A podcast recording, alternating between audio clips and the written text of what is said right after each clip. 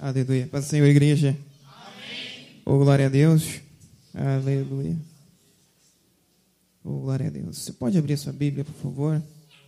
Glória a Deus. Aleluia. Jesus de Nazaré. Quem trouxe Bíblia aí, dá uma glória a Deus. Quero agradecer ao nosso pastor, a nossa pastora aí que confia na gente para ministrar a palavra do Senhor, né, de todos os outros ministérios que a gente desempenha na casa do Senhor, sempre me vi como um canivete suíço, sempre ali, sempre à disposição do reino do que fosse necessário, né? E um dos ministérios que eu mais gosto de exercer, que eu cresci, na verdade, no, na igreja, e que eu gosto de exercer é a ministração da palavra do Senhor.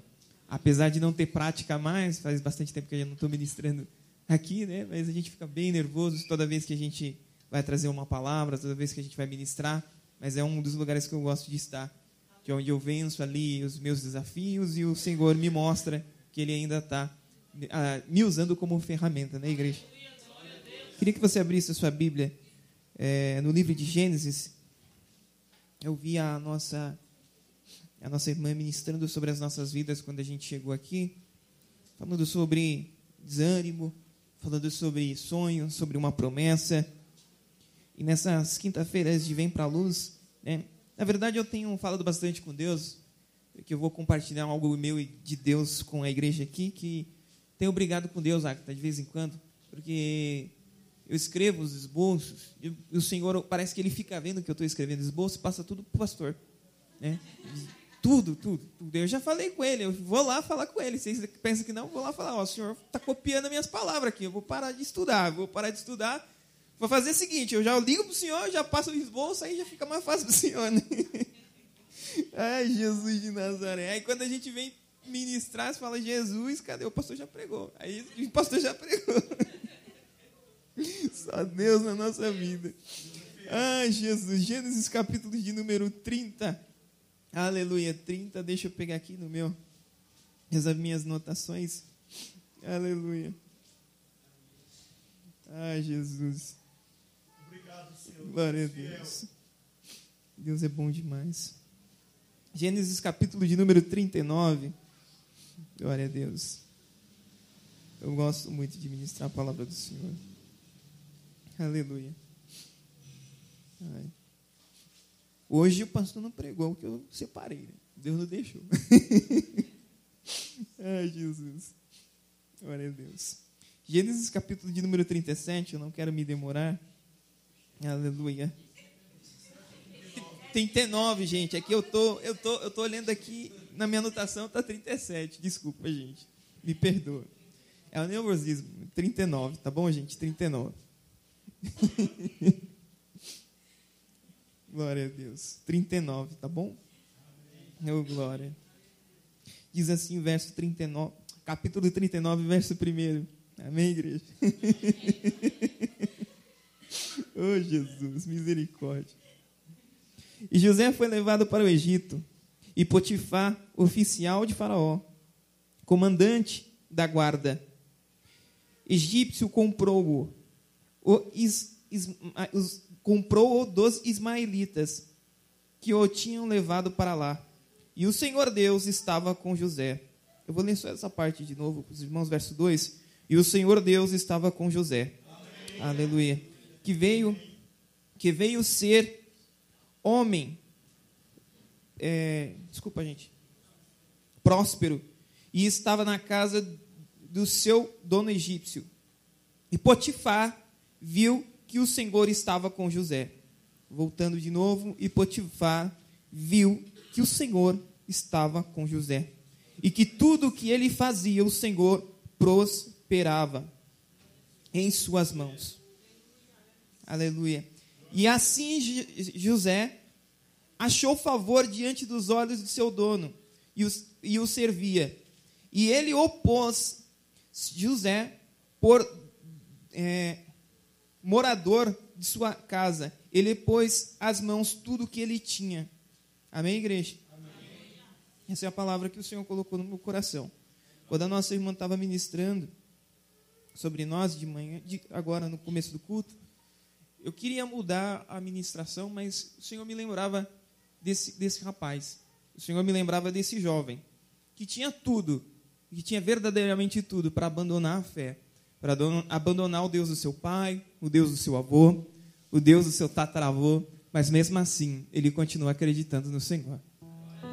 José, a gente sabe desse rapaz. Ele vem, ele é filho de Jacó.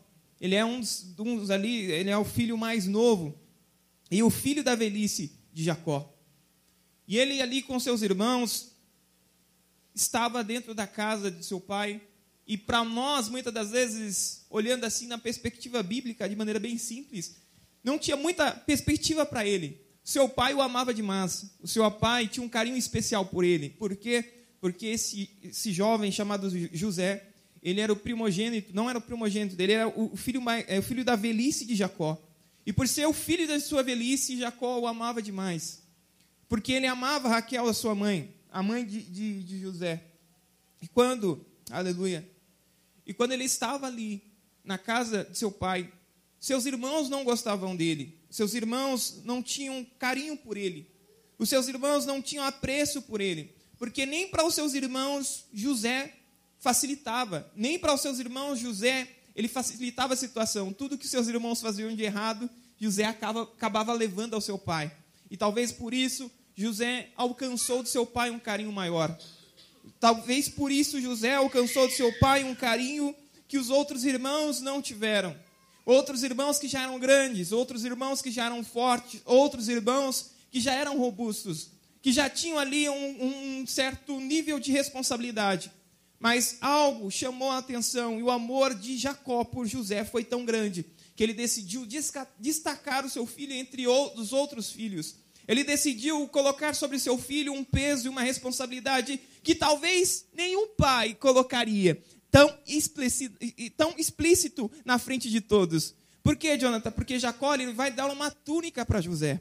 Jacó vai fazer uma túnica para José. E naquela época, quando você vai fazer uma túnica colorida, você vai mostrar destaque para aquela pessoa. Você vai colocar destaque sobre aquela pessoa, aquela que você quer elogiar, aquela que você quer colocar em evidência, aquela que você quer ali mostrar que você tem um apreço maior por aquela pessoa.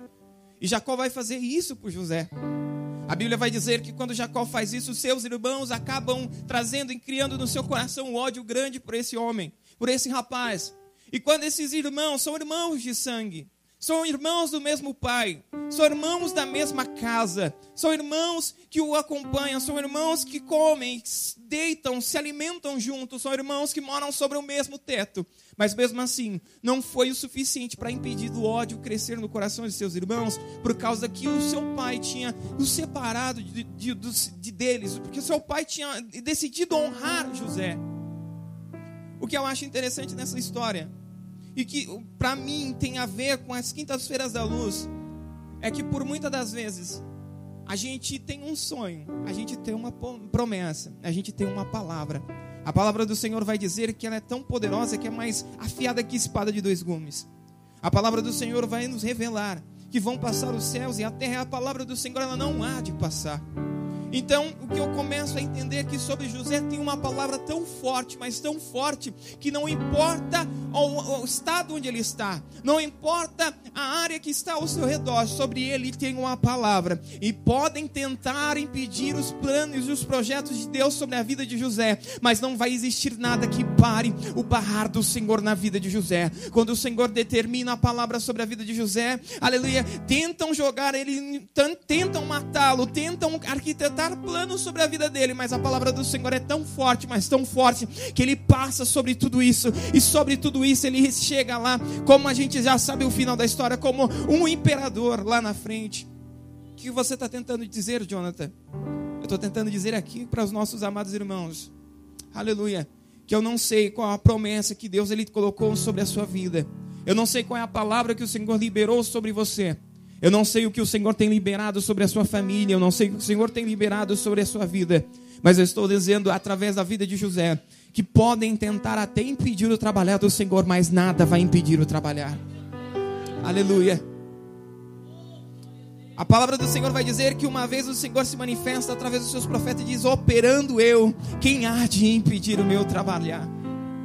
Então, quando eu começo a ver que esse José mesmo seu pai dando uma responsabilidade, mesmo ele tendo um sonho que todo mundo já sabe, que ele sonhou que os feixes de seus irmãos, ele sonhou que tinham 12 feixes, cada irmão representava um feixe e ele tinha o seu. E o seu feixe ficava de pé e todos os outros se curvavam diante dele. Os seus irmãos ainda criam um certo nível de ira sobre ele. A Bíblia vai dizer que um dia ele sonha também e, diz, nesse sonho dele, ele diz que o sol e a lua e onze estrelas se curvam diante dele.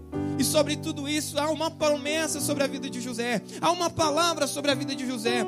Sobre a vida de José, uma palavra tão forte que isso gera ira às pessoas que estão ao seu redor. Isso gera ira às pessoas que estão junto com ele, que comem com ele, que deitam e se levantam junto com ele.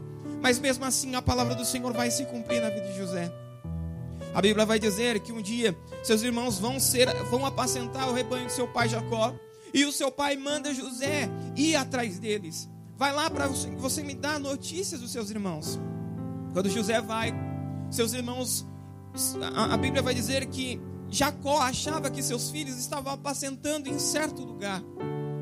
Ele achava que seus filhos estavam apacentando a ovelha em Siquém.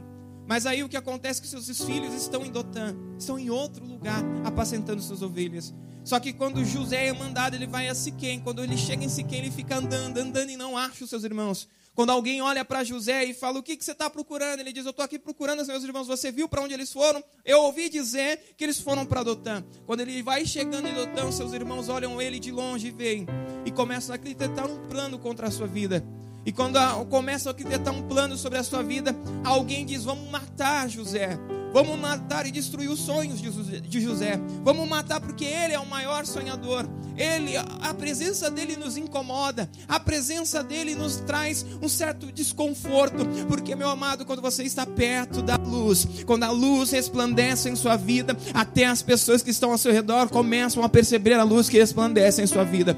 Lembra de Moisés? Moisés vai subir no monte e vai falar com Deus. Ele fica 40 dias e 40 noites falando com o Senhor e quando ele desce, as pessoas falam Moisés coloca um pano no seu rosto, porque não conseguimos olhar para a sua face, porque a sua face brilha mais, mais forte que a luz do sol do meio-dia. O que, que você está tentando dizer, Jonathan? Sobre a sua vida tem uma promessa de Deus, em nome do Senhor Jesus. Toma posse dessa palavra. Sobre as nossas vidas tem uma promessa, e não importa se hoje você está no vale ou no monte, não importa se tem 11 mil demônios contra as nossas vidas, mil cai ao nosso lado, 10 mil cai à nossa direita, e nós não somos atingidos, porque, Jonathan, porque sobre nós existe uma palavra, e essa palavra tem todo o poder no céu e todo o poder na terra. Essa palavra é a que levanta as pessoas que estão caídas. Essa palavra é que restaura a sua vida. Essa palavra é que restaura o seu casamento. Essa é a palavra que te cura. Essa palavra que te liberta. É o poder da palavra do Senhor. E sobre a sua vida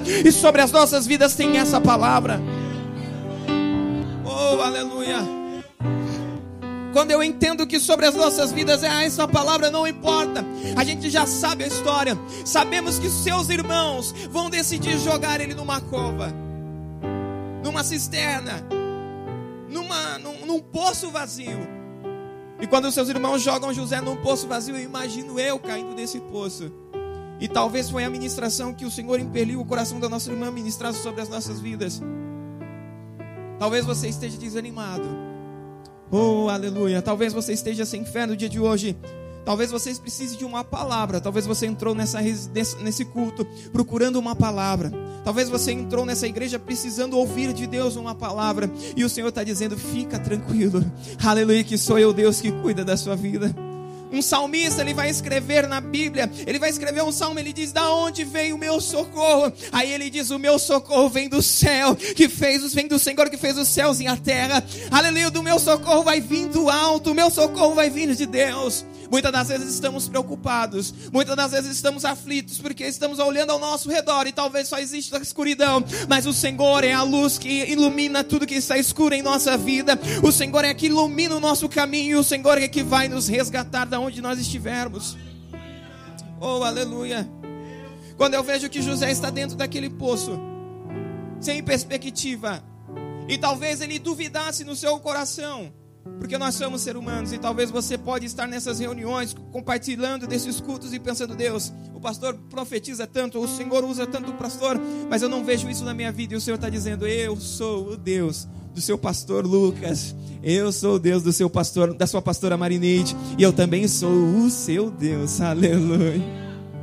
É difícil crer quando nós estamos no poço. É difícil crer quando nós estamos no vale. É difícil crer quando, aleluia, está tudo escuro. Aleluia, não existe uma saída. E o Senhor está dizendo: Eu sou a saída, porque eu sou a porta. E quando eu abro a porta, não existe ninguém que possa fechar. E quando eu fecho a porta, não existe ninguém que possa abrir, porque operando eu, quem pode impedir o meu trabalhar na sua vida. E o Senhor está dizendo para mim para você: fica tranquilo.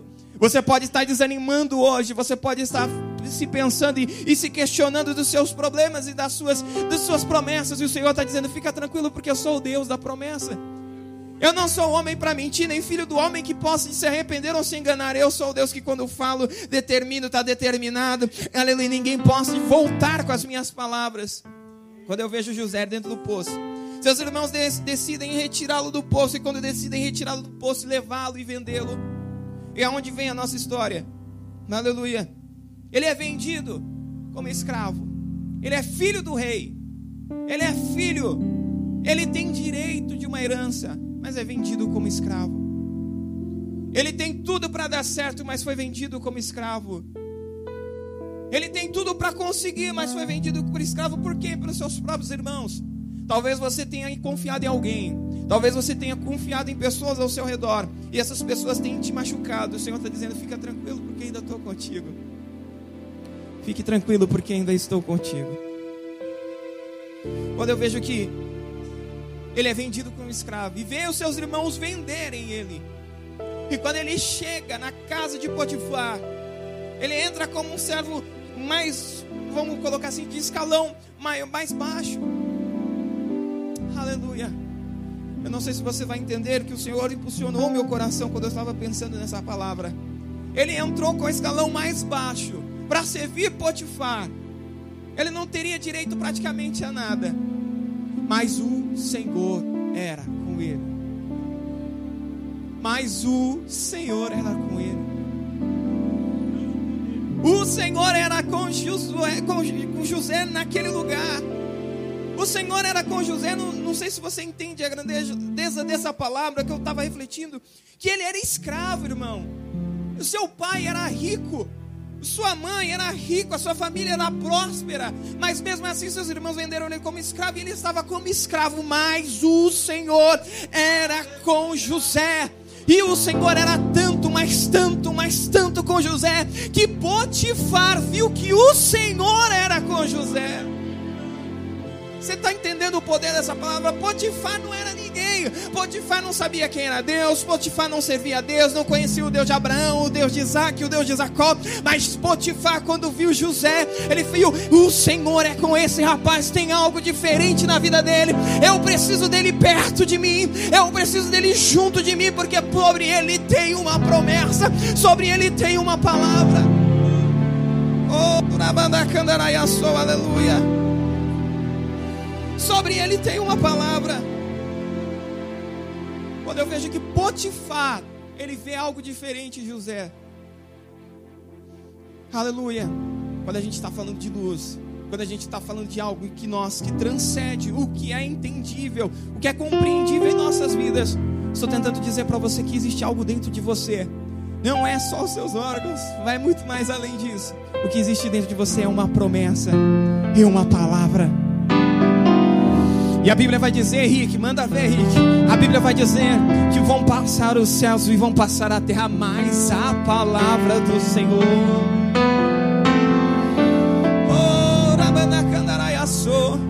Quando eu começo a ver que Potifar olha para José e fala: Esse garoto tem algo de diferente. Esse garoto tem algo de especial nele. Ele é escravo, tem cara de escravo, se veste como escravo. Aleluia, pode até parecer escravo, mas sobre ele existe uma palavra diferenciada. Eu estou tentando dizer para você, você pode achar ao seu redor está dando tudo errado e o Senhor dizer: "Fica tranquilo, meu menino. Fica tranquilo, minha amiga, porque sobre você existe uma promessa. Sobre você existe uma palavra.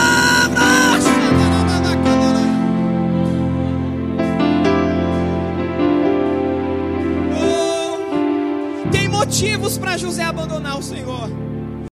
E aí, gostou desse conteúdo? Para continuar assistindo até o final, torne-se assinante do Clube de Membros e tenha acesso ao conteúdo completo. Acesse agora o link na descrição e ative a assinatura.